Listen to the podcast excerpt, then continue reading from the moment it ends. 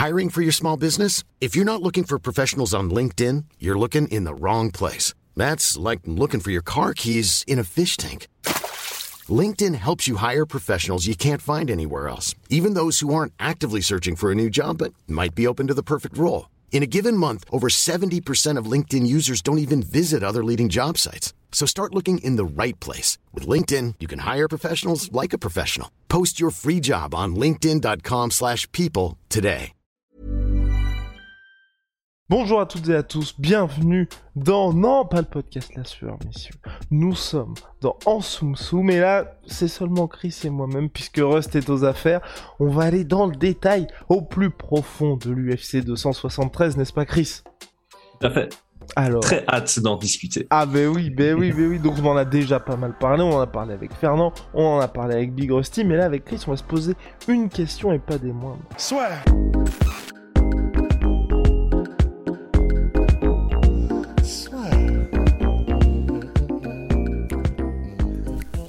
Entre dans l'octogone avec Unibet. Qui sera le vainqueur du combat En combien de rounds Fais tes paris sur l'app numéro 1 et profite de 150 euros offerts sur ton premier pari. Qu'est-ce que doit améliorer Hamza Chimaev? Parce que là, les gens se sont rendus compte, Chris aussi peut-être, qu'il était humain, même si moi personnellement, on va dire, je mets plus ça sur le compte du... Euh, il, il n'a pas brillé par son fight IQ face à Gilbert Burns. C'est pour ça que j'ai pas vraiment d'inquiétude pour Hamza Chimaev, tu vois. S'il avait Mhm. fait son, enfin, s'il avait été avec son A-game et que ça n'avait pas marché contre Gilbert Burns, j'aurais un petit peu eu peur. Là, il a fait des choses où je me dis, ça n'arrivera pas dans la suite. Je sais pas ce que t'en penses, toi. Oui, je pense que la, la- la base de la base, c'est que pour une fois, on a vu Kamzat qui n'était pas dans sa zone de confort absolu, qui est euh, la lutte en top control contre la cage, etc., etc. Il a essayé d'y aller, mais Burns a montré un très très bon système de défense qui en fait a dissuadé euh, au fil du temps Kamzat de vraiment shooter pour la lutte, et du coup ça s'est transformé dans un dans une bagarre, on va dire, hein, vraiment euh, debout, et ça a montré de très belles choses de part et d'autre.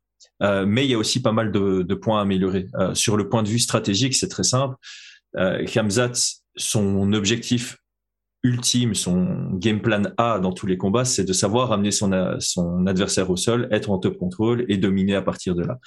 Ce que ce combat a fait réaliser à Khamzat et à tous les fans, c'est que quand il n'arrive pas à adopter sa stratégie numéro A, il est à risque dans un combat parce que là le combat était extrêmement serré. Je pense que tout le monde est d'accord pour dire que le premier round est très clair pour Khamzat, le deuxième round est très clair pour Gilbert Burns, le troisième round est compétitif mais assez facile à scorer quand même pour euh, pour Khamzat. Mais voilà, ça s'est joué à, peu de choses et donc on peut imaginer que dans le futur, si Khamzat n'arrive pas à amener son adversaire au sol et que son adversaire au sol est un peu plus compétent debout, ben ça va le mettre à mal et c'est là où on pourrait le voir perdre. Maintenant, le contre-argument, c'est que c'était le. J'ai un petit trou de mémoire. C'était quoi son dixième combat pro, son neuvième combat pro? Il est encore très très jeune dans sa carrière et donc ça, ça lui a montré des, des points sur lesquels travailler. Et je pense que la prochaine fois qu'on va le voir, quand on entend toutes les histoires de Kamzat qui s'entraîne quatre fois par semaine, euh, par semaine, par jour, tous les jours, que là il est déjà de retour à l'entraînement alors qu'il vient de sortir d'une guerre. Je pense que la prochaine version qu'on va voir de, de sera une version largement améliorée. Et pour moi, il a deux chemins à prendre. Il a un choix à faire. Donc, soit il se dit, je vais encore peaufiner mon jeu en lutte pour m'assurer d'être capable d'amener quiconque au sol et de garder ce quiconque au sol en top contrôle. Soit j'améliore mon pied-point de dingue, histoire que si j'arrive pas à amener mon adversaire au sol, je puisse dominer quiconque debout ça va être difficile de faire les deux en parallèle. Je pense que les deux demandent énormément de temps, peaufiner son jeu de lutte ou améliorer son pied-point. C'est un choix qu'il va, va devoir faire. Et je pense que vu la division dans laquelle il est, c'est plutôt l'option du striking qu'il va devoir euh, choisir. Oh, wow, wow, wow. Ben oui, parce que c'est ce qui est intéressant avec Ramzat Chimaev aujourd'hui, c'est que si vous voulez, en, en se projetant un peu dans la suite, donc il y a Gilbert Burns, ça c'est coché. Ensuite, il y a Colby et il y a Kamaru Usman. Deux gars où, si vous voulez aller en lutte avec eux, faut se lever très, très, très, très, très, très tôt. Mais est-ce que tu penses pas que c'est un risque pour Hamzat, qu'un combattant mine de rien assez jeune? Là, aujourd'hui, on a vu ce qui s'est passé contre Gilbert Burns, où il a été mis dans le dur. On parle notamment du deuxième round. C'est pas, tu vois, il y a beaucoup, justement, de qui tombent un petit peu amoureux de leur point. Il n'y a pas ce risque-là avec Ramzat Chimaev, même si il a eu du succès dans le domaine, et notamment avec son jab. Oui, tout à fait. Euh, il y a toujours ce risque parce qu'effectivement, quand tu regardes euh, son chaos sur euh, Alice Kerov, son chaos contre Gerald Mirskart, c'est le genre de chaos où tu dis, OK, le lutteur peut clairement tomber amoureux de sa puissance de frappe puisque c'est des one punch knockout. Enfin, c'est un, un, chaos sur euh, une seule frappe. Donc, il pourrait tomber amoureux de ça. Mais là, contre Gilbert Burns, il a, il a bien vu que les têtes dures allaient savoir encaisser ses frappes. Et euh, justement, tu, tu soulignes très bien, moi, ce que j'ai fort apprécié dans ce combat, c'est que sa simplicité a été vraiment efficace. Et quand il essayait peut-être d'enchaîner un peu trop, c'est là où il se mettait euh, à risque tout seul. Donc, il y a, pour moi, il y a un chemin vers un, style propre debout pour Kamzat que certains autres lutteurs n'avaient pas spécialement. Qui, enfin, tu vois, les lutteurs qui qui comptent uniquement sur leur overhand. Kamzat Chimaev est pas sur cette lignée-là. Quand on entendait son coach entre le deuxième et le troisième round, c'était des très bonnes instructions en, en pied-point. Il voulait justement qu'il travaille ce jab. Son jab en garde ouverte est incroyable. Et il y a peu de mecs qui ont un jab aussi bon en, en garde ouverte. Moi, euh, de tête, je peux juste citer Wedman, Ousmane, Cyril Gann. J'ai peu de mecs qui ont un si bon jab en, garde ouverte. Et là, Kamzat a prouvé contre Gilbert Burns qu'il était capable d'avoir une, technique très propre debout. Donc, euh, je pense qu'il il a du potentiel de développer un très très bon jeu debout. Parce que offensivement, il était bon. Défensivement, sur les single attaques, il était très bon. À un moment dans le troisième round, on voit euh, un high kick de Gilbert Burns venir, pouf, puis un overhand venir, pouf. Il, a vraiment des très bons réflexes. Là où le bas blesse, c'est sur sa responsabilité défensive dans les échanges. Donc, soit quand Gilbert Burns combinait, soit quand lui engageait, il avait un peu de lenteur sur ses retours. Donc, c'est là où il y a vraiment euh, une grosse marge de progression qui feront de lui euh, un très très bon striker aussi. Et pour la suite, Chris, toi, là, on a déjà dit finalement ce qu'il devait améliorer pour la suite, Ramzat Chimaev. Est-ce que tu vois quand même là aujourd'hui des petits, soit des petits points d'interrogation, en tout cas des petits red flags pour la suite? Eh Oui, comme je le dis, les, red flags pour la suite, euh, c'est il s'est laissé emporter dans une bagarre dans laquelle c'était vraiment du pile ou face. On va pas se mentir, c'était pas voilà, on a, on a vu Kamzat combattre. Deux combats après, on a vu Volkanovski combattre. C'est deux mondes de différence à l'échange. Volkanovski, il a une responsabilité défensive quand il échange, c'est sublime. Je pense que c'est le meilleur pour ça. Kamzat, on voyait que il engage beaucoup de tête en avant, il laisse son menton euh, à l'ouvert, il prend une grosse frappe, il se fait mettre knockdown à la fin du, deuxième round. Donc on sent quand même qu'il y a un risque de se faire mettre KO ou même de se faire dominer debout. Donc les red flags, c'est un peu ça, c'est euh, il s'est laissé emporter dans un combat, dans une guerre contre Gilbert Burns, euh, alors que finalement le meilleur moyen de battre Gilbert Burns debout, c'est avec un jab. Dan Hooker, Kamaru Usman contre Gilbert Burns, jab, jab, jab, ça les a amenés à une victoire par KO en plus. Et euh, Khamzat n'a pas trop écouté son coin. Son coin arrêtait pas de lui dire ne rentre pas dans une bagarre, reste simple, reste simple. Et ben voilà, là je vais peut-être remettre le, coup sur le, manque d'expérience, le manque de maturité dans ce type de combat. Au final, il n'a pas beaucoup de temps de combat dans son dans sa carrière. Il finit tout dans le premier round ou en début de deuxième round, et il a très peu de temps de combat debout. Et donc ça, c'était une très bonne expérience à prendre. Mais pour la suite, la seule crainte que j'ai vraiment, c'est qu'il ait ce réflexe quand ça va pas en son sens, quand ça va pas en lutte, qu'il rentre trop facilement dans des bagarres et contre des mecs qui ont plus de finesse dans la bagarre que lui. Et voilà, maintenant vous savez ce que Ramzat doit améliorer pour la suite. Mais en tout cas, voilà, il repart avec la victoire et c'est mine de rien l'essentiel parce que là, l'aventure continue pour lui et le prochain combat devrait être face à Colby Covington en 5 rounds, donc c'est pas mal non plus. C'est magnifique. c'est magnifique. Euh, j'ai très hâte de voir ce, combat. Tu m'as envoyé un lien juste avant le podcast euh, par rapport aux codes de Paris, euh, qui pour moi sont justifiées en fait. elles sont très très serrées. C'est quasi un, un Je crois que Colby est légèrement favori. et je pense justement que le fait que Colby soit légèrement favori est axé sur deux deux bases. La première base, c'est qu'on part du principe que si Kamzat a eu du mal à amener et conserver Gilbert Burns au sol, ce sera un peu pareil contre Colby. On voit probablement Colby capable de défendre les amener au sol et la lutte de Khamzat.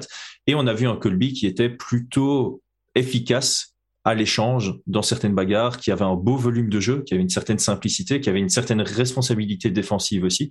Et je pense que c'est là où euh, les oddsmakers ont donné un léger avantage à Colby Covington. En plus, il a plus d'expérience et il a surtout plus d'expérience dans des combats de 5 rounds. On l'a vu tenir des combats avec quasi la même intensité que contre euh, que Kamzat contre Gilbert Burns, mais en étant encore euh, on va dire, pas trop fatigué dans le quatrième et le cinquième.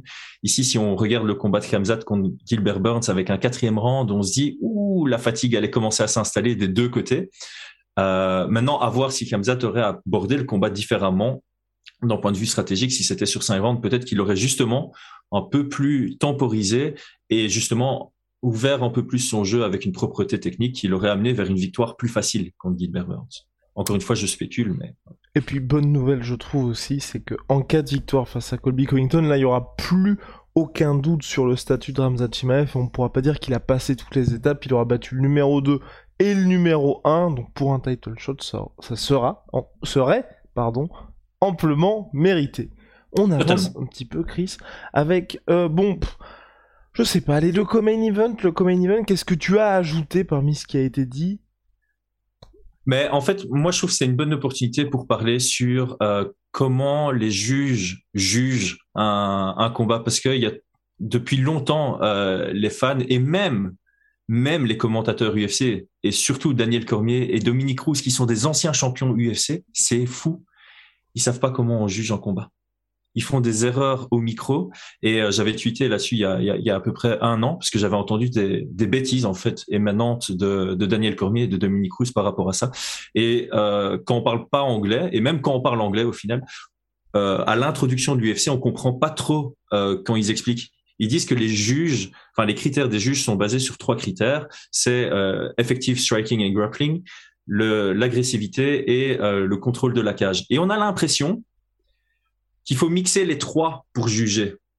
Et en fait, ce qui est très important à comprendre, et je profite de cette plateforme pour bien l'expliquer, c'est que on regarde d'abord et uniquement le effective striking et grappling. Et si et uniquement si on considère que c'est à égalité, on va voir le deuxième. C'est pas on regarde un peu du premier, un peu du deuxième et un peu du troisième et on fait un mélange de tout. Si on considère que le effective striking et grappling est à égalité, on va voir l'effective aggression. Et si ça c'est aussi à égalité, on va voir le contrôle de la cage. Et si ça c'est à égalité, on a un, rare, un rarissime 10-10. Et donc euh, voilà, je voulais juste profiter de ça pour bien faire comprendre que euh, parce que j'avais lu beaucoup de, tweets en disant ouais mais Piotr Jan il avait le centre de la cage, il avait le centre de la cage. Effectivement, si tu considères que le effective striking est à égalité, que l'agressivité est à égalité, alors là il n'y a pas de débat. 19 pour Piotr Jan. Mais pour moi, il y avait une différence en effective striking qui allait à l'avantage de euh, Sterling. J'ai dû revoir une deuxième fois le combat parce que quand j'ai regardé la première fois, j'étais là, je fais hmm, ah le casse-tête. Je pouvais comprendre que ça aille des deux côtés. Donc pour moi, quoi qu'il arrive, quand on est arrivé à la décision, je me suis dit ça pue la split. En revoyant le combat, je me suis dit ouais, le premier difficile d'avoir un argument pour Piotr Jan, je trouve. Après, ah. c'est toujours euh, c'est toujours ouvert à, la discussion, c'est toujours ouvert à l'interprétation, mais pour donner à Piotr le rendre, soit on doit définir que le striking était à égalité, soit on doit définir qu'il avait l'avantage dans le, dans le striking. Le grappling, le seul grappling qu'il y a eu, c'est une tentative d'amener au sol qui a été défendue, donc là, c'est pas scoré, c'est une égalité, ça. Mais euh, dans les échanges en pied-point, je trouve qu'il n'y a pas eu une frappe plus significative du côté de Piotr ce qui fait qu'on doit partir sur le volume et il y a eu beaucoup plus de touches du côté, euh, proportionnellement, beaucoup plus de touches du côté de Sterling. Et donc, pour moi, c'est, euh, c'est l'argument qui fait faire la différence. Mais, évidemment, sur les réactions à chaud chaud, je comprends amplement tous ceux qui ont parlé de, de Piotr pour la victoire parce que à chaud, quand on regarde le combat comme ça, on avait l'impression que Piotr comme il avait le, centre de la cage, il était plus dominant. Mais voilà, quand on se réfère aux critères, qu'on regarde ça à froid pour juger et pas en tant que fan, c'est plutôt clair pour moi que, Sterling avait gagné. Donc voilà, c'est un peu la. Je voulais revenir là-dessus parce que j'ai vu beaucoup de débats sur ce premier round et pour moi, si on se pose, qu'on met les émotions de côté, c'est plutôt clair qui gagne ce premier round. Non, non, non, non, non. oui, parce que les, deux autres rounds sont plutôt clairs. On avance avec le main event. Volkanovski. Oh là là. On le voyait, on le voyait clairement, on le voyait clairement, clairement vainqueur de ce combat-là. Mais Là, franchement, je pense qu'il est, c'est bien en plus à sortir ce genre de performance parce que je, personnellement, moi, je trouve que c'est encore plus dur, tu vois, d'assumer quand on a ce statut de grandissime favori et d'en plus sortir la performance qui va avec parce que s'il y avait une décision, si Korean Zombie lui avait tenu la dragée haute, on aurait pu dire ah putain mais regardez Volkanovski, enfin confirmer que finalement que Max Holloway c'est le champion du peuple. Là euh, voilà, il était largement favori, il a fait plus que le travail et maintenant clairement il, dit je vais monter chez les lightweight. Ah c'est pas moi qui va lui dire non t'as encore du taf en phaser. Je suis totalement d'accord. Moi ce que j'ai bien aimé euh, avec ce combat parce que c'est ce qui manque beaucoup en MMA au niveau des fans, c'est qu'on on a tendance à décrédibiliser la défaite plutôt que crédibiliser la victoire. Et là, pour une fois, tout le monde était unanime là-dessus. C'était waouh, Volkanovski, incroyable. Alors que ça devrait se produire sur beaucoup plus de, combats. Euh, donc ici, clairement, ce qui y a de bien, c'est que les Côtes de Paris étaient largement à l'avantage de Volkanovski et il a prouvé qu'il méritait ça. Contrairement, par exemple, à Khamzat, qui était largement favori, ou à Piotorian, qui était largement favori. Et finalement, le combat a montré que c'était plus serré que ce que la réalité avant combat euh, laissait paraître. Et là, Volkanovski, ouais, une performance parfaite. C'est en, fait, je, reprends souvent ce que ce qu'a dit euh, John Danaher dans un podcast avec euh, Joe Rogan, c'est que montre-moi un combattant qui sait gérer le rythme du combat, qui sait gérer la direction du combat et qui sait gérer les setups pendant un combat, il va gagner 95% des, des, combats. Et là, clairement, Volkanovski, il a tout le temps le contrôle du rythme et il a tout le temps le contrôle de la direction du combat. Et c'est un des meilleurs feinteurs dans le jeu. Il a les trois critères et c'est pour ça qu'il va gagner. Bah, là, en l'occurrence, 100% de, de, ses, de ses combats à l'UFC. C'est, c'est merveilleux à regarder. Il a, on parle toujours de compétences. Et en fait, il a des compétences. C'est pour moi, euh, pound for pound, en termes de compétences, il y a, Kamaru, il y a lui et il y a Piotorian, malgré sa défaite. Pour moi, ce sont les trois athlètes les plus complets à ce jour à l'UFC. Hey, I'm Ryan Reynolds. At Mint Mobile, we like to do the opposite of what Big Wireless does. They charge you a lot, we charge you a little. So naturally, when they announced they'd be raising their prices due to inflation, we decided to deflate our prices due to not hating you. That's right. We're cutting the price of Mint Unlimited from $30 a month to just $15 a month. Give it a try at mintmobile.com slash switch. $45 upfront for three months plus taxes and fees. Promo for new customers for limited time. Unlimited more than 40 gigabytes per month. Slows. Full terms at mintmobile.com. Mais la différence avec Volkanovski, c'est que ses compétences lui servent vraiment à gérer le rythme et la direction du combat. Quand il voulait amener ça au sol, il a amené ça au sol. Quand il voulait une petite pause dans le combat, il désengageait. Quand il voulait accélérer le rythme, il accélérait l'intensité. C'était juste parfait et euh, très bel arrêt de Erdine. Je pense qu'il était out sur euh, sur ses sur ses pieds. J'ai vu personne se plaindre de l'arrêt, mais je pense que ça mérite d'être quand même souligné. C'est un très bel arrêt de de On arrête rarement en combat quand le gars est encore debout, mais là on a vraiment vu Zombie qui était en mode zombie pendant deux secondes. Il était euh, juste debout, out. ouais, j'ai rien d'autre à dire par rapport à la performance de Volkanovski et par rapport à sa montée en lightweight. le mec a battu Chad Mendes, il a battu Aldo dans son ascension pour la ceinture. Il a battu une fois et demi Max Holloway. Je vais dire ça parce que si j'ai deux fois, je sais que dans les commentaires, ouais, il n'a pas gagné la deuxième fois, blablabla. Quoi qu'il en soi, il a, c'est le seul contre qui Max Holloway a été si peu volumineux. Donc euh, voilà, il a largement gagné le premier combat. Deuxième combat, il y a toujours une petite astérisque autour, mais quoi qu'il en soit, ces deux combats sont magnifiques. Là, il vient de battre Corinne Zombie et Ortega de manière très euh, décisive, même si contre Ortega il s'est un peu sonné, il a failli se faire spectaculaire, et spectaculaire, et spectaculaire, absolument spectaculaire. Donc oui, je suis pour une montée en lightweight, même si je le trouve peut-être petit pour la division. J'ai envie de le voir se, se challenger. Les deux, le seul challenge qui lui reste en featherweight, c'est un troisième combat contre Max Holloway, mais c'est difficile à vendre quand c'est à 2-0. Oh, ça dit, c'était prévu, Chris. Là, normalement, on va avoir le combat. Donc, euh, Mais honnêtement, avec les performances que Volkanovski et Max Holloway nous ont proposées depuis qu'ils se sont rencontrés la deuxième fois, mais évidemment, qui, qui dirait non à ça? C'est, ils, ont tous les deux évolué de dingue. Et euh, le troisième combat serait absolument pas le même que le premier ou le deuxième, je pense. Euh, pas en termes de, de de score, mais plus en termes de à quoi ça va ressembler? Je pense que Max Holloway va venir avec une stratégie totalement différente, un peu plus agressive dès le début, et je pense que euh, Volkanovski a encore évolué dans son jeu pour euh, gérer l'agressivité d'un adversaire, et donc ce serait tellement intéressant de voir ce, ce combat. Mais au-delà de ça, il a plus rien à faire en featherweight selon moi. Même si ça peut être intéressant de le voir contre Yair Rodriguez ou Zabit Magomed Sharipov si un jour il revient parce que c'est des styles complètement différents. Mais en lightweight, il y a vraiment des combats très intéressants. Et moi, je sors peut-être du lot avec cette envie-là.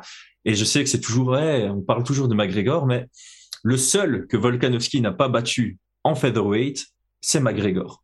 C'est le seul gros nom historique de la division que Volkanovski n'a pas battu.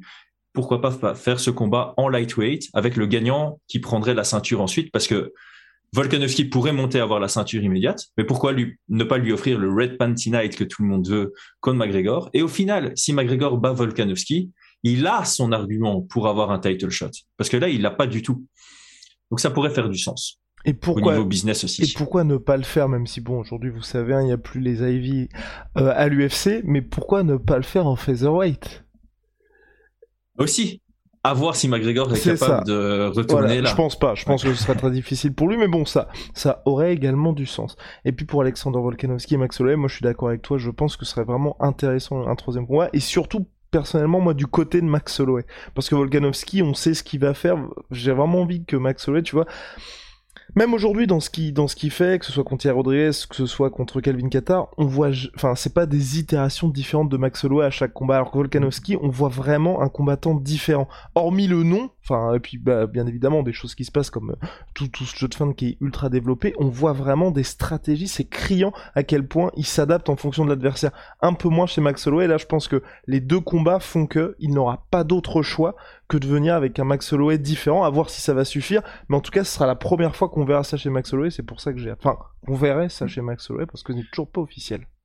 Mais en fait, c'est bien que tu parles de ça parce que ça, c'est toujours un concept dont j'aime bien euh, discuter. C'est que euh, quand on est aussi complet que Kamaru Usman ou euh, Volkanovski, on peut venir avec n'importe quelle stratégie. En fait, j'avais une fois fait un quote en disant que Kamaru Usman est tellement excellent dans chaque aspect du jeu et tellement intelligent qu'il est tout le temps capable de trouver un domaine du MMA dans lequel il est meilleur que son adversaire et il est tellement fort qu'il est capable de gérer la direction du combat pour amener cet adversaire dans euh, ce domaine pour gagner le combat. C'est un peu la logique Georges Saint-Pierre de, de l'époque et euh, Volkanovski c'est exactement pareil. Il est tellement complet et tellement fort partout qu'il est toujours capable de trouver un endroit dans lequel il est absolument meilleur que son adversaire. Et là ce qu'il est en train de prouver c'est qu'il est littéralement meilleur partout que tous ses adversaires. C'est ça qui est dingue. C'est ça qui le rend euh, si spectaculaire. Et donc Max Holloway, c'est plus quelqu'un qui veut imposer son jeu debout et qui a euh, développé un système de lutte défensive qui lui sert à rester debout. Et donc, il doit venir avec une marge de progression incroyable pour venir ennuyer euh, Volkanovski. Donc, c'est ça qui est, qui est vraiment bien, c'est que d'un côté, on a un Max Holloway, comme tu dis, il vient toujours avec un peu cette même stratégie, mais on sent qu'il s'améliore dans son style.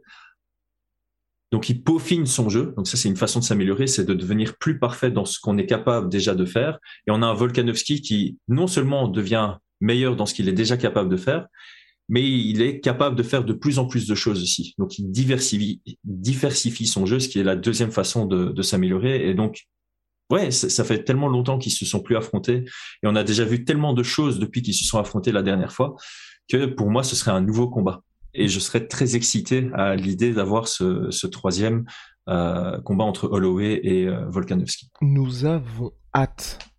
Place à l'événement du week-end. Belal Mohamed Vicente Luque. On revient aux affaires courantes finalement, mais avec un choc qui est assez intéressant, même si moi voilà, et je pense qu'il y a... Bon, Bel Mohamed, il a beau faire tout ce qu'il faut, je, n'arrive pas, tu vois, à monter un petit peu dans, le hype train Belal Mohamed, même si franchement, sa victoire contre Stephen Wonderboy Thompson, qui est disponible gratuitement sur le YouTube de l'UFC, je vous invite à la voir parce que c'était impressionnant, même si voilà, Wonderboy, on peut dire que c'est plus que c'était il y a quelques années de ça. Et l'autre côté, Vicente Luque, c'est quelqu'un qui est toujours très plaisant à voir, en tout cas pour moi, j'adore ce qu'il apporte, Et euh, bah voilà, enfin ces deux gars, à mon sens, qui avec cette victoire-là vont se rapprocher du title shot. Il y a un petit déficit d'image malheureusement pour eux. Le fait aussi qu'ils soient partenaires d'entraînement, enfin en tout cas je, parle notamment de Vicente Luque qui s'est entraîné avec Cameron Ousmane, entraîné avec Burns, donc ça peut être un petit peu compliqué pour monter ensuite et regarder un petit peu plus vers le haut. Mais en tout cas c'est un vrai choc dans cette catégorie welterweight avec deux gars qui ont des ambitions claires pour la suite et qui sont sur de belles séries de victoires. Ouais, euh, alors c'est bien parce qu'on vient de parler de Volkanovski et de Ousmane pour introduire un peu Belal Mohamed. Je trouve que Belal Mohamed c'est une version un peu plus euh, light que euh, Volkanovski et Ousmane dans le sens où il est très complet et il est très intelligent dans son approche de combat. Il, les deux dernières victoires, c'est il vient de battre Demian Maia debout et il vient de battre Wonderboy en grappling. Alors on va dire évidemment, il est allé dans les faiblesses des deux et il s'est imposé comme ça. Et c'est ça qui a fait son ascension et qu'il est un peu numéro 6 de la division, si je me trompe pas maintenant avec le changement de, avec Hamzat qui est, qui, qui, qui est monté. Euh, disons que c'est pas spécialement ultra impressionnant sur papier. Battre Demian Maya debout, beaucoup l'ont fait. Et battre Thompson en grappling, c'est ce qu'on doit chercher à faire. Mais après, ceux qui y arrivent sont quand même des très grands, généralement. Évidemment. Ah oui, je veux pas du tout décrédibiliser. Attention, attention attention à, à, pas interpréter mal ce que je dis. C'est juste que il, a, il est venu avec la bonne stratégie et il a eu la capacité et la compétence d'appliquer ces stratégies, ce qui n'est absolument pas donné à tout le monde. Et c'est ce qui fait qu'il mérite sa place euh, en tant que sixième, mais qu'il passe un peu en dessous du radar parce que c'était pas non plus le voilà c'est c'est un mec qui gagne que des décisions aussi donc ça le fait pas ça fait pas spécialement parler de lui mais c'est quelqu'un de très physique c'est quelqu'un qui est capable d'amener son combat là où il veut. Mais par contre, je pense que quand il va tomber sur quelqu'un de plus complet que lui, c'est là où il va tomber. Il a perdu contre Jeff Neal, qui est pas spécialement quelqu'un de ultra complet. On va pas se mentir, c'est plutôt un striker. Mais quand tu n'arrives pas à amener un strike, un bon striker au sol, ben tu te fais dominer en pied-point. Et je pense que ce combat contre Leon Edwards, euh, c'était amené à une grosse défaite s'il n'y avait pas eu ce, ce high poke parce qu'il était tombé sur quelqu'un juste légèrement meilleur que lui partout. Parce que Leon Edwards aussi, quelqu'un de très complet et de très bon partout. Et aussi, si on a un Belal Mohamed contre un Kamaru Usman, je pense que Belal Mohamed sera juste la version light de Kamaru Usman et il se ferait dominer partout. Et je partage ton avis, monsieur. Je partage ton avis. Eh ben c'est parfait.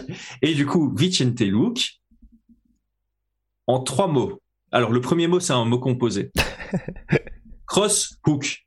Donc, euh, direct, crochet. Incroyable. Deuxième mot, pression. Troisième mot, Choke. Je pense que ça résume ultra bien euh, Vicente Luke. C'est quelqu'un qui accepte la bagarre et qui est excellentissime dedans. C'est quelqu'un qui met la pression, mais c'est pas c'est pas un combattant à pression à proprement parler. Je dirais que les combattants à pression doivent être surtout forts pour initier, engager l'action, et ils doivent être capables soit de désengager et remettre pression, soit capables de bien contrer. Vince Luke, c'est plutôt un combattant agressif, un contreur agressif, je vais dire. C'est quelqu'un qui met la pression pour forcer l'adversaire à faire quelque chose, et quand l'adversaire fait quelque chose, il va soit le contrer avec son cross-counter, soit le contrer avec un check Et il est magnifique dedans. Et si, si il fait tomber son adversaire, bah, il part sur un dark choke. C'est pour vraiment euh, vulgariser son style, euh, mais il est parfait dedans. C'est quelqu'un vraiment qui euh, suit le coach de Bruce Lee. Je préfère affronter quelqu'un qui a entraîné une fois mille kicks différents plutôt qu'affronter quelqu'un qui a entraîné mille fois le même kick. Et Vicente Luke, c'est quelqu'un qui perfectionne son jeu et qui le rend ultra, ultra, ultra dangereux. Par contre, son défaut du coup, et c'est ça qui le rend peut-être battable aux yeux du public, c'est que de temps en temps, il se fait surprendre par Tyron Woodley, même par Michael Chiesa, il se fait prendre le dos. Et du coup, on se dit, bah, il est de temps en temps pas loin de perdre certains combats, et c'est ça qui le rend très très humain. Mais par contre, ici, dans ce combat contre euh, Belal Mohamed, j'ai pas l'impression que Belal va savoir le out-grinder, comme on peut dire. J'ai pas l'impression qu'il va pouvoir le bloquer à la cage tout le temps, ou l'amener au sol sans se faire mettre en danger, ou dominer debout. J'ai l'impression que Vicente Luke va savoir dominer quelque part, peu importe où le combat prend place, surtout que c'est en 5 rounds, donc il a 25 minutes d'opportunisme pour finaliser le combat. Je partage ton avis, Chris. Les cotes Unibet 2,40 pour Belal Mohamed, 1,58 pour Vicente Luque. Alors, le pronostic, Ça me semble logique. Ça me semble logique. Moi, euh, je, je parie, je le dis euh, ouvertement, et j'ai déjà mis pas mal d'unités sur Vicente Luke. Euh, je suis assez confiant euh, en sa victoire parce que quand j'ai préparé le podcast ici, j'ai un peu regardé les, dernières performances de part et d'autre. Et euh, honnêtement, enfin voilà, je veux pas décrédibiliser Belal Mohamed. Il est très très bon, mais j'ai du mal à le voir s'imposer de manière décisive contre Vicente Luke. Le, pour moi, son, chemin vers la victoire, euh, c'est de rendre le combat un peu boring, de bloquer à la cage, d'essayer d'amener au sol et de bloquer le jeu au sol parce que Vicente est vraiment très très fort de son dos aussi. Il faut pas faut pas le négliger. Et je pense que Vicente est c'est un finisher. Il, a cet instinct du finish et je crois qu'il va, il va le trouver comme dans leur premier affrontement. On oublie presque qu'ils se sont déjà affrontés et que ça n'avait pas duré très longtemps avant que Vicente euh, trouve son ouverture sur le check. Euh, alors oui, les deux, ont, enfin les deux ont évolué depuis, mais j'ai j'ai du mal à voir un Belal Mohamed euh, euh venir avec la je le vois venir avec une stratégie parfaite, mais je vois j'ai du mal à le voir réussir à l'appliquer sur 25 minutes. Alors donc le pronostic final finalement. C'est quoi? C'est la décision ou une euh, avant la finish, voilà. finish dans le deuxième round, je dirais. Il est très difficile à finir, Belal. Soumission ou KO en fait, c'est difficile à dire. J'ai un petit feeling comme quoi ça va commencer debout. Hein, euh, on va avoir un, soit un cross, soit un, un qui va faire un knockdown, et puis il va venir chercher son Dark. Il va faire une classique Vicente. voilà, pour être précis. Et toi, ton prono Eh ben moi, non, moi je vois une soumission de Vicente Luque au troisième round. Et euh, mais en tout cas, c'est un combattant moi que j'apprécie beaucoup ce monsieur parce que c'est vrai qu'il vient toujours pour le show. Ça fait vraiment plaisir ce genre de combattant là. On sait jamais à quoi s'attendre, sinon que ça va être ultra spectaculaire. Et euh, ouais, et puis le combat contre Kiesa m'avait euh, Vraiment, ça m'avait impressionné, tu vois, comme performance. Et j'étais un peu triste pour Kessa mineur parce que c'est vrai que c'est, c'est, je suis pas particulièrement membre du fan club de Michael Kessa, mais on a l'impression que sur le papier, il a tout ce qu'il faut pour être champion, ou en tout cas top contender. Et chaque fois, chaque fois qu'il est sur le combat qui va lui permettre de switcher, bah non. Et en plus, c'est, il avait le dos. Hein, et, quand Michael Chiesa a le dos, euh, en général, tu t'en sors pas, euh, à moins de s'appeler Vicente Luke ou euh, Anthony Pettis. Donc ça c'est, ouais, effectivement, pour Chiesa, ça s'est joué un peu. Et d'ailleurs, moi, c'est un truc que j'apprécie énormément c'est quand dans un combat, il y en a un qui sort d'une soumission et dans les 30 secondes, il soumet l'autre. Ça, c'est très rare, mais c'est tellement beau. Il y a, j'essaie de trouver un exemple et, le mettre en commentaire ou, ou le tweeter. Je pense qu'il y a Michael McDonald qui avait fait ça, mais contre je sais plus qui, et c'était tellement impressionnant. J'ai envie, ben, rien qu'en en parlant, j'ai envie de retrouver le combat pour euh, pour le, le partager. Et ben voilà, on en reparlera, on mettra ça en commentaire et ce sera sur le Twitter de Mr. Chris. Bien, on se retrouve très très vite pour de nouvelles aventures. Chris, merci beaucoup. Euh, bah voilà, à très vite pour de nouvelles aventures. Shout out my sweet protein. Vous le savez, moins 38% sur tout my protein avec le code la sueur. Puis Venom, sponsor de l'UFC, sponsor de la sueur.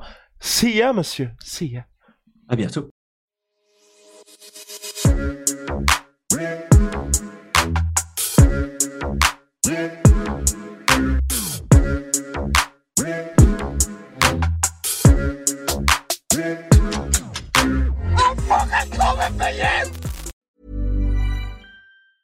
Hey, it's Danny Pellegrino from Everything Iconic. Ready to upgrade your style game without blowing your budget? Check out Quince. They've got all the good stuff shirts and polos, activewear, and fine leather goods, all at 50 to 80% less than other high end brands. And the best part? They're all about safe, ethical, and responsible manufacturing. Get that luxury vibe without the luxury price tag. Hit up quince.com slash upgrade for free shipping and 365 day returns on your next order. That's quince.com slash upgrade. Et voilà, c'est la fin de votre épisode du podcast La Sueur. Si ça vous a plu, n'hésitez pas à nous mettre les 5 étoiles sur Apple Podcast ou sur Spotify. Vous pouvez aussi nous laisser un petit commentaire, ça nous aidera beaucoup. Et si vous voulez aller plus loin avec nous, vous tapez La Sueur sur toutes les plateformes ou sur les réseaux sociaux, vous nous trouverez. Et là, vous nous écoutez très certainement en audio. On est aussi en vidéo sur YouTube, mais également sur Snapchat. Là encore, vous tapez la sueur et on sera là. Merci de votre fidélité et à très vite pour de nouvelles aventures.